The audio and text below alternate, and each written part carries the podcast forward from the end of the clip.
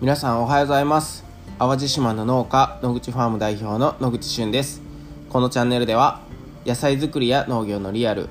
農業経営のこと野菜たちが教えてくれる人生を生きる上で大切なことについてお話をさせていただきます、えー、今日淡路島は雪が降ってます。というか雪が降ってました。えー、朝起きるとね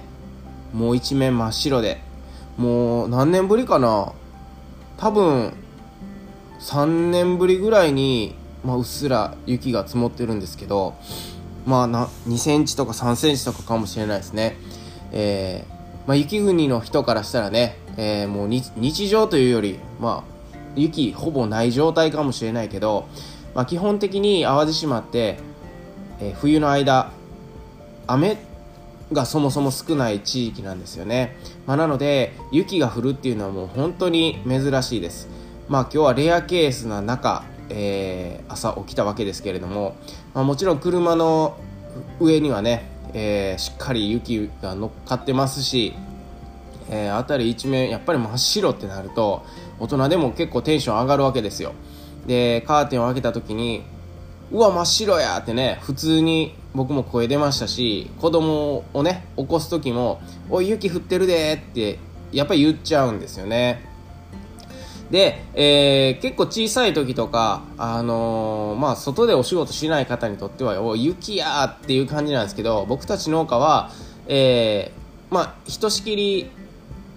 うわーってね、えー、びっくりした後、えー、その次は、わ、これはまずいというか今日は作業過酷やぞっていう感じですよね。結構我に返ります。で今ももちろん外を見るとまだまだ雪っていうの溶けてなくて、えー、今日出荷分どうしようとかね。そういうことにそういう感じになってきちゃうんですよね。だからあの雪合戦とかもしたいんですけど、えー、まあ、それより何より、えー、今日の作業どうしようみたいな、え感じになります。で野菜ってあの、まあ、そもそもマイナスの気温になってくると、えー、当たり前ですけど凍ります、えー、例えばレタスとかでしたら、えー、レタスの70%ぐらいは水分でできてるって言われてたりするんですよ、まあ、なので、え気温が低ければ低くなるほどレタスの中の水分も、え凍ってしまって、えもちろん収穫できる状態じゃないと。で凍ってる時間が、え長いとそれはそれですごいあの今度痛みが出てしまう可能性を秘めてるっていうことでね、まあ、僕たち農家にとってはあんまりマイナスの気温とか、まあ、雪が降ってるような状態っていうのは、えー、全然喜ばしいことではなくて、えー、単純に過酷になるっていうのと野菜の状態が心配っていう感じですよね。で、えー、まあ、レタスとかはねビニールハウスの中に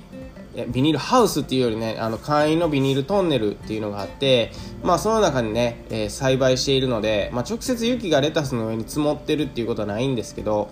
まあ、外にある、まあ、カリフラワーだったりだとか、まあ、玉ねぎだったりとかっていうのはね、えー、雪が表面にずっといてると、まあ、その表面があの霜焼けみたいになってしまって、あのー、溶けた時に、まあ、ちょっとこう変色したりとか、まあ、玉ねぎっていうのは結構葉っ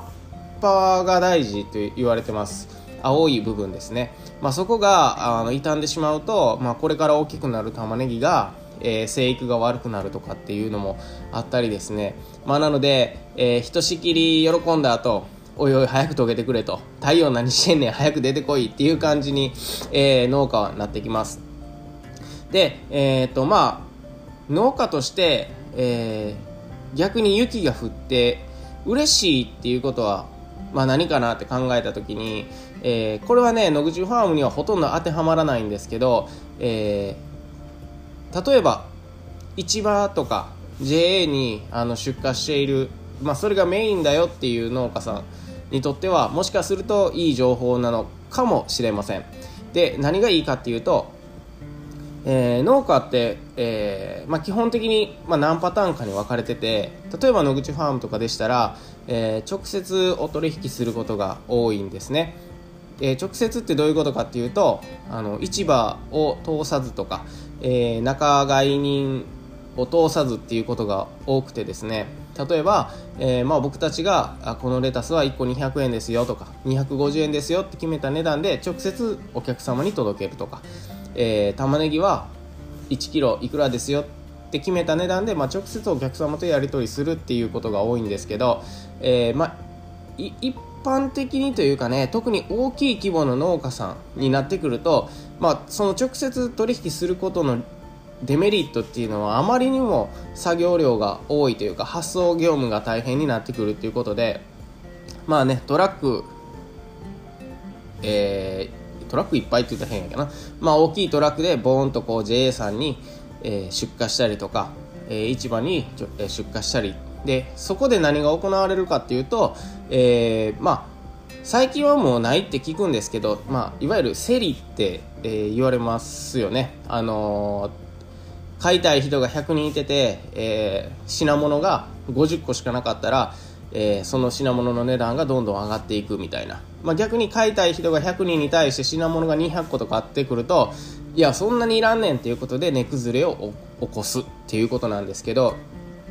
えー、今回例えばこうやって雪が降って、えー、農家の皆さんが、まあ、雪解けを待ってなかなか出荷できないとか、え、まあ、交通が乱れるとかね、ま、そういったこともあるかもしれません。なので、えまこういう雪が降るっていうのはねどちらかといえばあの出荷量とか全国に出回る野菜の量っていうのはあの必ず減る傾向にあると思います。じゃあ減ったらどうなるかっていうと、えさっき言ったみたいに市場にある野菜の量が減ってしまうので、えー、本当はもっと野菜欲しいっていう人がいてるんですけどそもそも商品が少ないと。そうなってくると商品の価格価値がどんどん上がってきて高値で取引されやすいっていうことなんで、まあ、もしかするとね、えー、大きな農家さんとか、えー、っ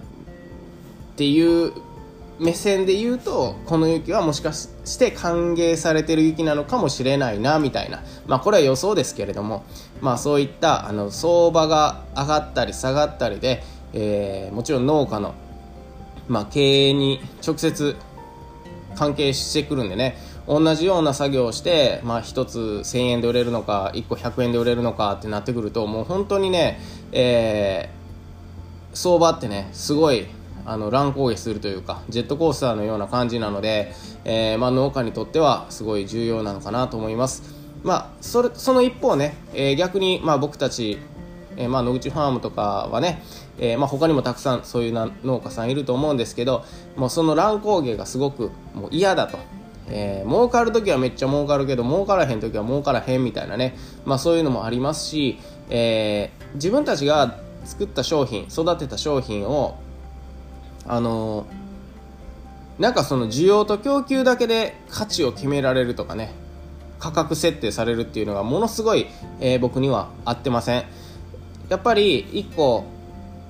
育てるっていうのはあの高かろうが安かろうが僕らは本当に一生懸命愛情を込めて育ててるんで、えー、今たくさん日本中に野菜溢れてるから野口さんとこのレタスも安いですみたいなもうはーってなるんですよね。で今日本にあのレタスが少ないから野口さんとこのレタスはもう1個500円ですって言われても僕ははあってなるんですよ。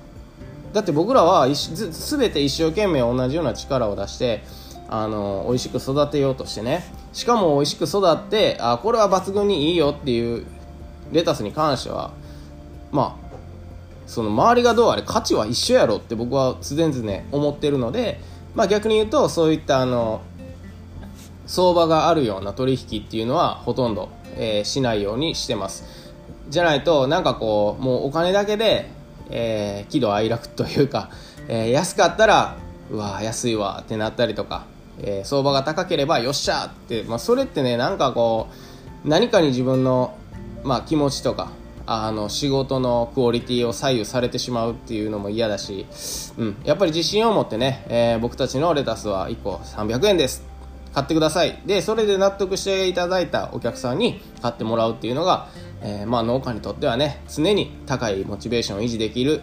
方法かなと思ったりしてます。まあ、ということで、今日は、えー、雪のお話から、えー、相場のお話から、まあ、いろいろあったと思うんですけれども、えー、何かの参考になればなと思います。えー、早く雪が溶けて、え今から収穫できるように、まあ、準備だけはしっかり整えてね、えやっていこうと思います。